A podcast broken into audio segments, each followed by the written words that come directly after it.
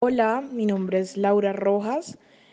Eh, actualmente no hago parte de ningún proceso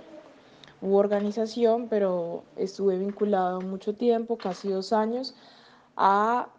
un proceso, un esfuerzo radial que se llamó Radio Cumbe. Eh,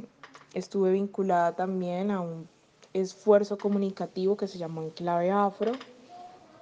y eh, fui becaria Martin Luther King por la Embajada de los Estados Unidos y el Centro Colombo Americano. Soy de Colombia y digamos que la historia personal eh, o la experiencia que tengo con la diversidad, con la identidad étnica, cultura eh, y las dificultades que atraviesan eh, los desafíos y las luchas, digamos, en torno a, a, la cuestión étnica, es que, bueno, principalmente la experiencia es en carne propia, porque pues soy una persona que me identifico como eh, perteneciente a la población negra en Colombia.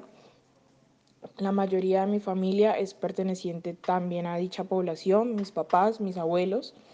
Y digamos que una historia muy particular que tengo frente a este respecto es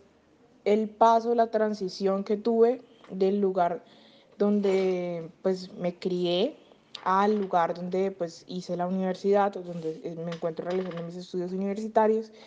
Y es que pues yo eh, nací en Palmira, Valle del Cauca, mi familia es oriunda de Timbiquí, Cauca, mis papás son de allá. Eh, siempre, digamos, en Palmira, a pesar de que, eh, digamos, hay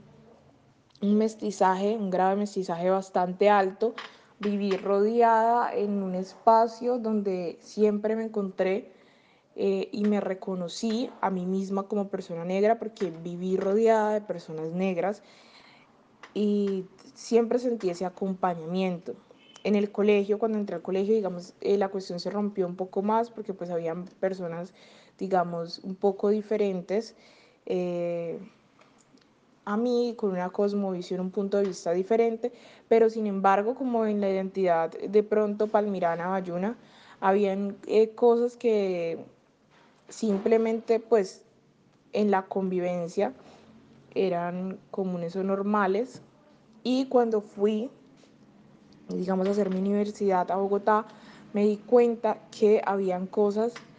eh, que realmente lo que era cotidiano común para mí como persona negra en el Valle del Cauca, eh, pues era toda una afrenta y un desafío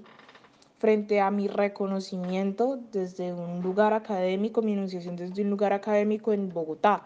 porque digamos el solo hablar, el solo participar en clase, era digamos una situación que generaba que mis compañeros eh, no tuvieran ese reconocimiento hacia mí como lo tenía en el lugar de donde soy. Es decir, las personas eh, siempre que se tocaba un tema académico no eh, me respetaban y me creían lo que pues hablaba por mi identidad racial y eso fue un choque súper grande que tuve cuando entré a Bogotá porque me di cuenta que digamos en, en ese espacio, en esa órbita, lo que importaba no era lo que académicamente una persona supiese, sino cómo esa persona lucía eh, para darle credibilidad a lo que decía. Eh, y digamos que yo creo que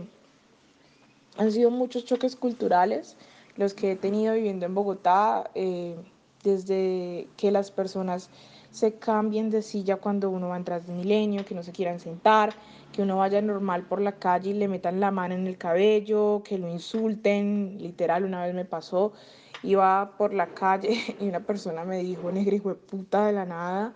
así en la cara. Y yo fui como que, ok, pero no te estoy haciendo nada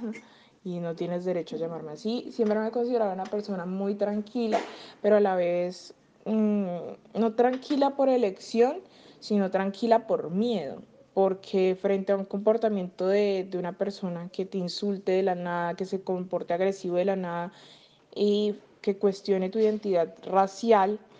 eh, mi, mi, cerebro, por ejemplo, reacciona paralizándome, digamos, eh, procesando lo que estoy viviendo porque no lo creo real y buscando una manera de defensa, la mía es quedarme quieta para tratar de evitar eh, al agresor, pero siempre fue, digamos, eh, algo muy difícil. Yo creo que estas cosas hay que hablarlas para reconocer al otro y para poder ser conscientes de todo lo que vivimos las personas negras. Entonces, pues los invito a todos a que cuenten su historia.